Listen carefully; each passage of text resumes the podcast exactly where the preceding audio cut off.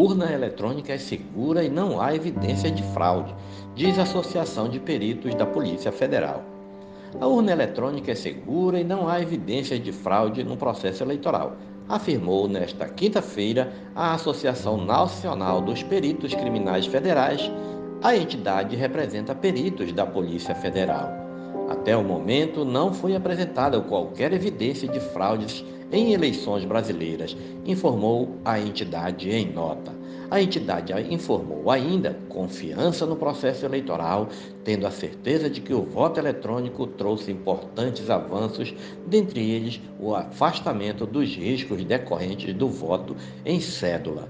O texto foi divulgado um dia depois de o Supremo Tribunal Federal ter incluído o presidente Jair Bolsonaro em inquérito das fake news por ataque às urnas eletrônicas.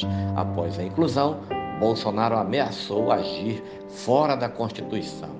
A declaração de Bolsonaro foi numa entrevista transmitida pela rádio Jovem Pan em redes sociais, em que ele voltou a atacar o sistema de votação brasileiro, desta vez distorcendo o conteúdo de um inquérito da Polícia Federal de 2018. Bolsonaro e o deputado Felipe Barros, do PSL do Paraná, relator da Comissão Especial do Voto Impresso na Câmara, disseram que o inquérito revelava a invasão por um hacker aos sistemas do TSE em 2018 e que o hacker teve acesso ao código-fonte das urnas, sem revelar, contudo, que o acesso ao código-fonte não permite a ninguém alterar a votação. Tanto é assim que, após a assinatura de um termo de sigilo, Ministério Público, a Ordem dos Advogados do Brasil e os partidos políticos, por exemplo, podem pedir o acesso ao código-fonte justamente para fiscalizá-lo.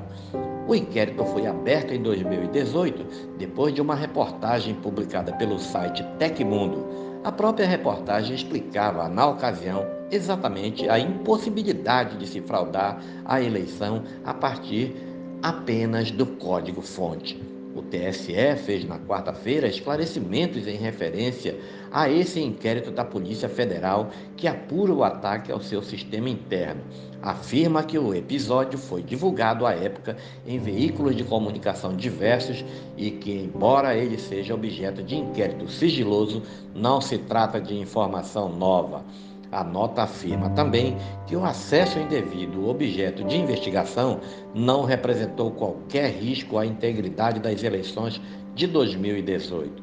Isso porque o código-fonte dos programas utilizados passa por sucessivas verificações e testes aptos a identificar qualquer alteração ou manipulação e que nada de anormal ocorreu. O TSE acrescenta que o código-fonte é acessível a todo tempo aos partidos políticos, à OAB, à Polícia Federal e a outras entidades que participam do processo, e que, uma vez assinado digitalmente e lacrado, não existe a possibilidade de adulteração. Segundo o tribunal, o programa simplesmente não roda se vier a ser modificado. Na nota, o TSE reitera que as urnas eletrônicas jamais entram em rede e que, por não serem conectadas à internet, não são passíveis de acesso remoto, o que impede qualquer tipo de interferência externa no processo de votação e apuração. Por essa razão, segundo a nota, é possível afirmar com mais certeza que a invasão investigada não teve qualquer impacto sobre o resultado das eleições.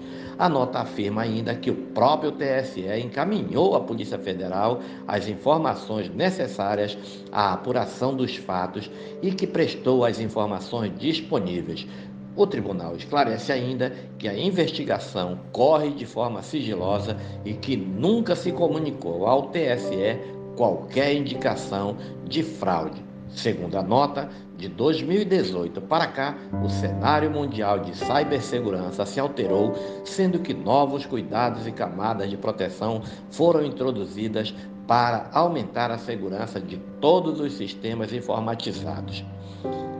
A nota diz o seguinte: em relação às discussões sobre o sistema eleitoral brasileiro, especialmente com menção aos peritos criminais federais que integram a Polícia Federal, a Associação Nacional dos Peritos Criminais Federais esclarece que 1. Um, os peritos criminais federais, assim como diversos outros especialistas de instituições renomadas, têm participado de testes públicos de segurança promovidos pelo Tribunal Superior Eleitoral e abertas a qualquer cidadão cujo objetivo é buscar o contínuo aperfeiçoamento das urnas eletrônicas. 2. A identificação de falhas e vulnerabilidades não permite afirmar que houve a ou haverá fraude nas eleições.